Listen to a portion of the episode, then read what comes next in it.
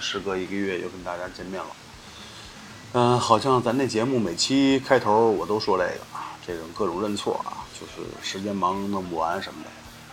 呃，确实如此，没办法。但是不要紧，就是还好，这个我还年轻啊，大家也都很年轻。这个我的节目，只要我一息尚存，一直会做下去，甭管七老八十啊，也甭管这世道啥样啊。总之呢，我希望重金属会一直成为大家一辈子的一种爱好、一种追求，或者说一种精神信仰。呃，会一直陪着大家。那么接着上一期的一个大话题，就就是一个大乐队 Slayer。嗯，其实这一周来一直在听 Slayer 的一些音乐，感觉真的比做节目之前听其实要更有一些目的性。呃，但是说是对于音乐的描述，大家也都知道，其实词穷啊，经常词穷，不知道该怎么去形容一个音乐是好是坏。呃，但是 Slayer 这个乐队呢，他的作品，尤其是一些成熟作品的作品，对于一些标准的金属党，或者说哪怕不是金属党啊，因为最近也是尝试了给一些从来不听重金属的，甭管是男孩子女孩子听 Slayer 的一些经典作品，大家都是很喜欢。为什么呢？就是我记得原来有一期我说过这个原因，Slayer 的音乐，包括一些优秀的重金属作品，它就是一个好的音乐。啊，换句话讲，现在年轻人真的不知道用什么样的渠道去发泄跟释放自己受到外界这些，比如说啊、这个视觉或者听觉的一些冲击力带来的荷尔蒙，怎么去释放？所以什么夜店呀、迪厅啊，就就就都来了，然后或者别的发泄通道。但是我觉得重金属是一个非常好的发泄通道。呃，尽管受限于很多客观的因素，在国内发展很滞后，但是我个人认为，未来早晚有一天，呃，重金属会变成一个偏主流的音乐形式。嗯，反正我是在为这个事儿努力着。哎，尽管微不足道吧。OK，话题说题归正传啊，这个咱们再重新说回 Slayer。上一期节目呢，我给大家介绍了 Slayer 刚出道的时候，呃，就是制作的两张唱片。嗯，在 Hell With 那张唱片成功发行之后，其实乐队出现了一个天翻地覆的变化。这个变化呢，无论是从乐队在金属圈的影响力，以及他在金属乐迷中的地位，同时在一些实际层面，比如说他受到了更多外界的关注，包括一些资本，甚至到一些专业的、更专业、更大型的唱片公司的关注。那还有 With 发行之后，呃，Slayer 开始跟一个著名的大，也是一个大咖级的金属圈的老大咖，就是 呃认识了，同时开始合作。这哥们就叫 Rick Rubin。这个 Rick Rubin 其实他最有名的，或者说对重金属最大的贡献，就是把 Slayer，包括一些其他的牛逼乐队引入到他的新唱片公司。这家唱片公司其实当时我第一次拿到 Slayer，就是在这家新唱片公司发行唱片，也就是今天要介绍这张唱片《Virgin Blood》这张非常非常有历史地位的重金属巅峰之作的时候，我都有点诧异。为什么？因为唱片公司的 Def Jam，呃，对美国音乐了解的朋友应该都知道，Def Jam 其实是一支以这种 hip hop 说唱这种音乐为基础的一个大品牌。那只那些那那些那个年代应该是全世界最大的一个说唱唱片品牌啊。这个唱片公司实际上是有很清晰分类的，所以很奇怪他能够签约到这家公司。我相信应该是由于 Rick Rubin 的一个对重金属的一个偏爱啊。当然，作为一个 hip hop 唱片品牌，应该是他这个生存的手段啊。所以他的个人爱好应该跟重金属也是 OK，同时也可以确定就是 Rick Rubin 具有非常敏锐的商业啊，因为那个年代那个年代属于 thrash metal。呃，Slayer 接受之后呢，就是同时获得了大量的这种一些演出的机会，包括这种跟大牌制作人以及一些专业设备啊这种打交道的机会，同时获得了一个非常非常超乎以往的一个预算，就是唱片制作预算。咱不得不说，一些优秀的唱片，它的出现跟它的这个背后的团队是绝对分不开的，跟钱也是分不开的。啊，但是呢，也不是不是绝对必然的。那有一些经典唱片，确实是在录录制的环境下，就是没有那么多资金。主要我我觉得这是一方面吧。其实关键的还是要看我们这些乐手他的灵魂，他到底在做什么，到底在想什么，嗯，包括他呈现出来的是什么。所以，Slayer 的成功不是偶然的，它是一系列的必然糅合出来的。那。这张唱片一出版之后呢，就是也是取得了空前巨大的成功。尽管整体的唱片风格，包括音乐风格有一些稍微慢了，但是这张唱片出现了就是一个标准化的，就是 Slayer 的一个歌曲的模式，氛围融合非常标准的 thrash metal，甚至还有 Slayer 味道的这种 Slayer 这个 thrash metal 的段落，一听就是标签性非常强。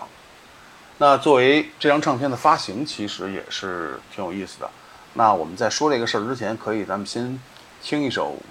哎，没法儿没法儿再说的无以复加的经典，这张唱片的主打歌曲《Raging Blood》。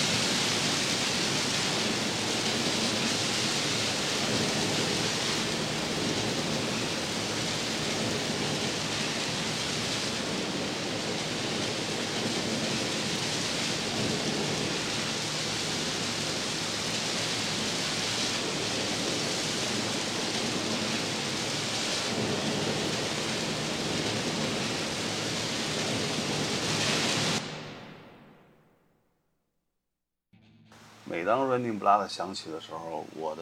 汗毛孔都是立起来的，然后对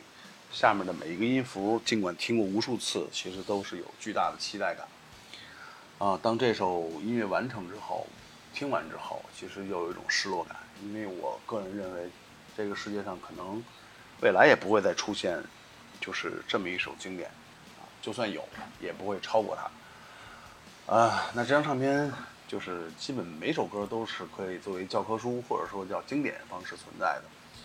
那说到这张唱片的发行工作，其实蛮有意思，就是 Def Jam 负责这种分销，包括。这个这个去找了很多的这种合作伙伴一块儿去卖这张唱片，啊，比如说找到了哥伦比亚唱片公司，大家知道也是世界上非常大的一家唱片公司，但是他们就是由于一首歌就不会去去去去卖这个歌，比如说这个这个 Angel of Death，因为美国这个社会呢，它是信仰就是基督教的，所以 Slayer 的有些歌曲在那个年代确实是比较敏感，所以这张唱片呢就没有被哥伦比亚分销。后来又找到了这 Garvin，Garvin 唱片公司呢，呃，做了一些计划，但是呢，后来当他唱片开始进行售卖的时候，开始的时候是没有进入他的这种分销计划的，但是得到了一些这种电台的一些推广，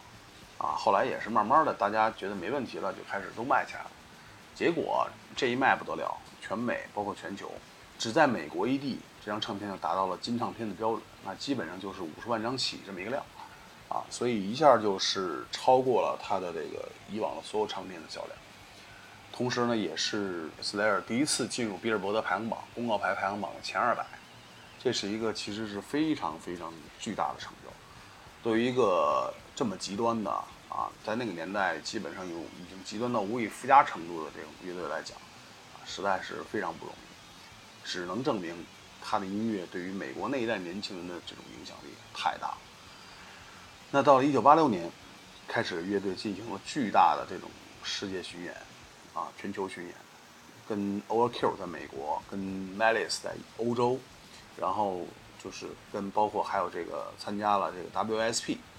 所谓大黄蜂乐队的一个一个巡演。那 OK，我们这张唱片其实真的不用太多介绍，好吧？那么我们就再听他这张唱片中两首经典的作品，第一首叫《Criminally Insane》。第二首叫《Reborn》。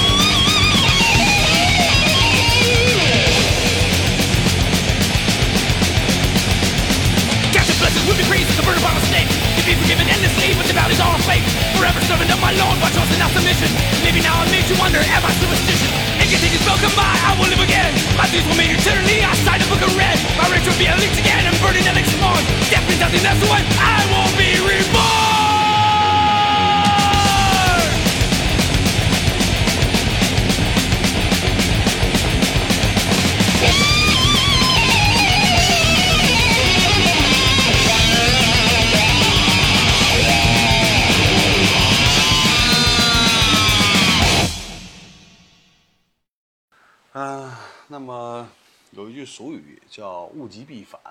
或者叫“当你到巅峰的时候，实际上开始要走下坡路”。呃，Slayer 也没有躲开这个历史的必然性规律吧。呃，但是还好，他将他的辉煌更更可能长的去延续。在一九九七年的晚些时候，呃，Slayer 重新集结，开始进行他们第四张这种录音室大碟的这个创作。相比较而言呢，就是整个的乐乐队的乐队自我的感觉跟判断是这样。他们比如说 Hanneman 就说，呃，我们没法再去超越 Raging Blood，呃，速度上，包括那种当时的感觉激进，就是让我们的音乐更加的慢下来，然后增加一些他们从没尝试过的这种旋律感。所以整体的这张唱片的节奏就更加慢，那产出了另一张划时代的作品，我觉得也是一个 Slayer 寻求突破跟转型的一张经典之作，叫《South of Heaven》。我是这张唱片对我个人的影响也非常巨大。我是听完《Season Beats》开始找这张唱片，然后拿到唱片之后就是继续被震撼，因为在那个年代，嗯，其实 Slayer Thrash Metal 并不多嘛，听 Metallica 也好，Megadeth 也好，包括呃 Slayer 也好，Overkill、Exhaust、Creator 都是从那会儿听的，可以说那一批唱片对我影响太大太大了，而且当时特别震撼的发现，就是这些乐队怎么出一张那么牛逼，出一张那么牛逼，往前找往后都一样，所以就一下把我彻彻底底的吸引进了这个重金属音乐的这个行列这个圈子里面，让我到现在难以自拔啊，所以没有办法。那 OK，说回这张唱片，有点成熟了吧？比如说从歌词方面，就他们从过去的有一些这种反宗教或者这种这种东西开始剥离出来，就是邪恶的东西相对少了，呃，开始有一些批判社会的一些东西。但是这样的转变，包括乐风的转变，还有这种旋律化的这种融入，让很多当时的 Slayer 的乐迷出现了两派，一派是超级喜欢，哎，觉得这个 Slayer 又进了一步，但是更多的死硬的乐迷开始对这种风格有些批评，啊，但是只是批评，还没有抵触。所以呢，Slayer 的乐迷到现在也分成两派，有些是喜欢他前期的，也有一部分是，比如说从中后期开始听 Slayer 的，就认为他前期的作品不好听啊，比较喜欢后期的。所以这个仁者见仁，智者见智吧。我觉得这些东西都是都是在在众人评说，但是乐队始终坚持下来了，我觉得就非常牛逼了。而且这张唱片真的作品非常经典，我个人认为速度尽管下来了，我是比较喜欢的，因为它确实是从一开始影响到我，这我也没有办法。那乐队的分销工作呢，由于它的风格的微调，开始了这种更大规模的分销，比如说像什么 O Music 是后来起的一个呃互联网化的，或者说叫一个大的分销组织，然后开始进行这种售卖，其实也让他这张唱片再一次冲上了比尔博德公告牌两百以上的排名，好像最牛逼的是冲到了五十七名，这个已经接近了一些比一些大部分流行歌手的这个这个这个怎么讲？就是就是就是发行量都要大得多，也将近几十万大几十万张的销量。所以在那个年代，唱片工业非常红火的时候，哪怕是非常红火，你想做到一张能够售卖几十万张的唱片，要不就是偶像派，要不是绝对实力派。那 Slayer 在这么一个环境下依旧保持着这么高水准，我觉得是非常难得的。嗯，咱也废话不说了，因为这张唱片也是家喻户晓。咱给带来两首我个人认为极牛逼的作品。第一首主打歌《South of Heaven》，第二首歌《Living and Dead》。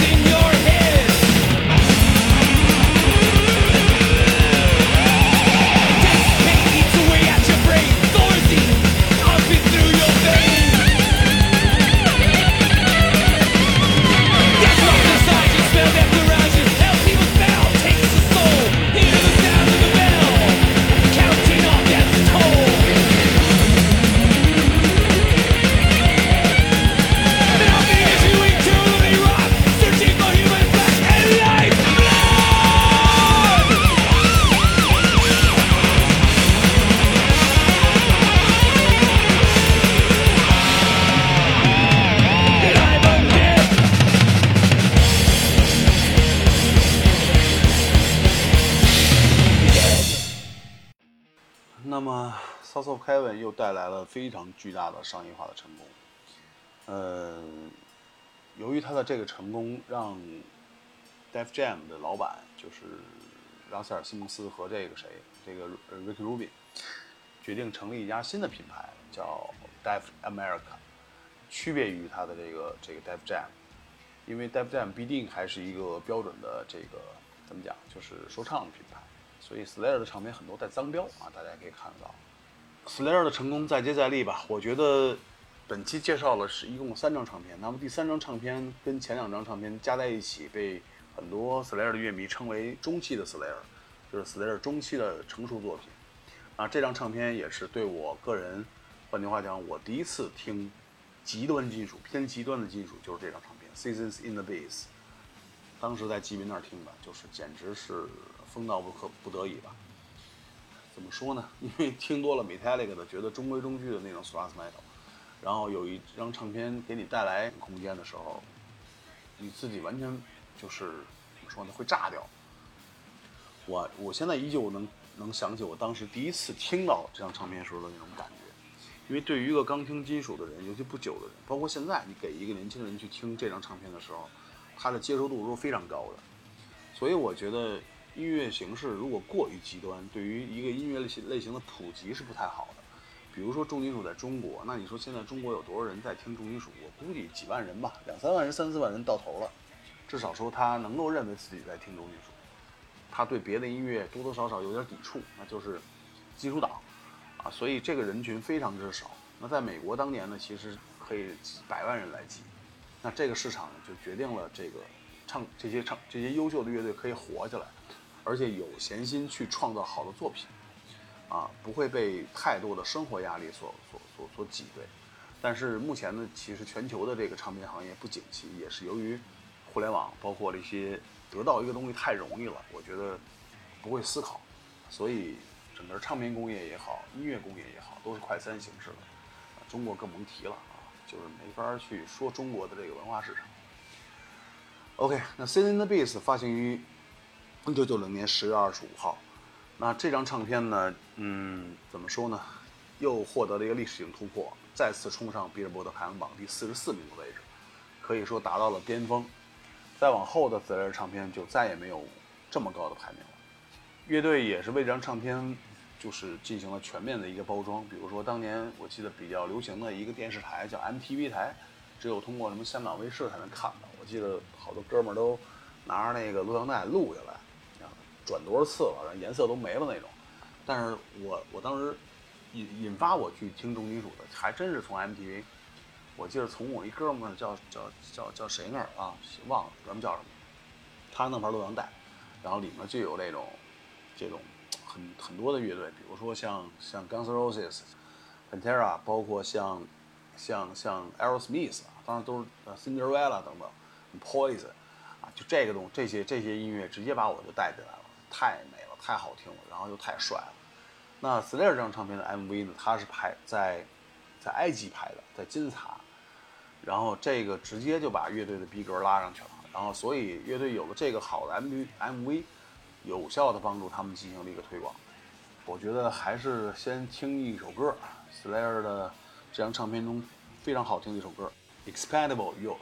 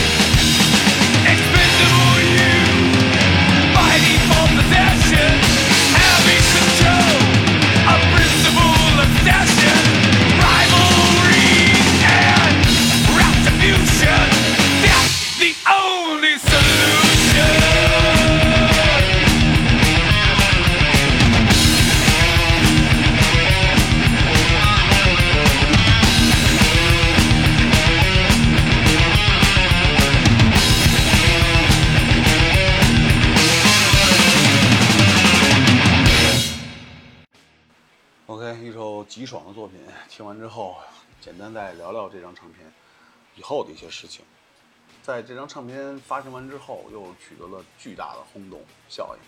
那乐队也一下跻身于真的是在呃极端金属领域 （thrash metal） 领域，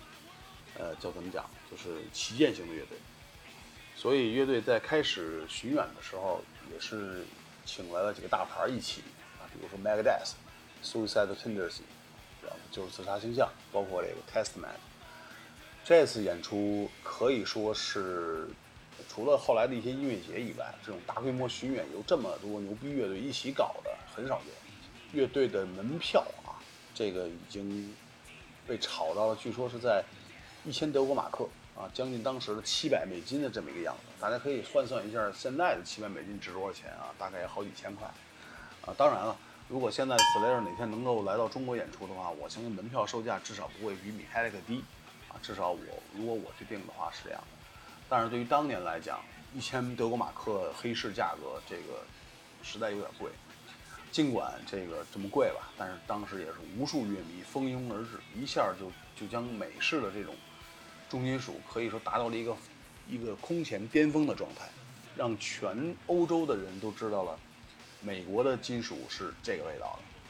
所以乐队这种成功也是延续了很久很久，一直到九一年他们还在搞巡演，这次换成 Megadeth and Thrax，包括和这个开场嘉宾 Alice in Chains。但是实际上，他们没有想到的是，结束 thrash metal 辉煌的，也就是在九一年，以 Nirvana、以 Alice Chains，包括什么 Soundgarden 为首的这批 grunge 乐队，将重金属就是彻彻底底的、完完全全的踩了好几年，一直让他们抬不起头来，也导致无数的乐队的分崩离析跟解散。嗯，所以这也不是必然的。呃，这也不是偶然的，我觉得也是个必然现象。就是当一些一些东西到了极致的时候，它一定会走向事情的反面。但是，一切的事物的推进、发展、前进，都是这种曲线式上曲啊，曲线式前进，螺旋式上升的。所以我个人认为，不是坏事啊，不是坏事。呃，只有这样才会让人冷静下来，让这些乐手冷静下来，去继续思考我该怎么去走。如果他们一直站在巅峰，或者说一直取得这么大的商业成功的话，依旧会完蛋啊。肯定还是有新乐队会起来的。那乐队在进行了两年左右、一年多的巡演之后呢，发行了一个呃大的一个这个这个什么双张的一个现场现场专辑。呃，那张现场专辑呢，我不是特别喜欢啊，所以今天咱就不推荐了。这期节目呢，咱只介绍这三张中期的作品。那说到最后，就是我这喜欢、超级喜欢的隆巴多，在九二年终于这哥们儿离开乐队了。啊，原因呢，就他说跟这个乐队成员啊有些怎么说呢，有些问题，找了个借口吧。他第一个孩子出生的时候，他就跟乐队说：“我退出巡演了，然后就不再不再跟 Slayer 一起了。”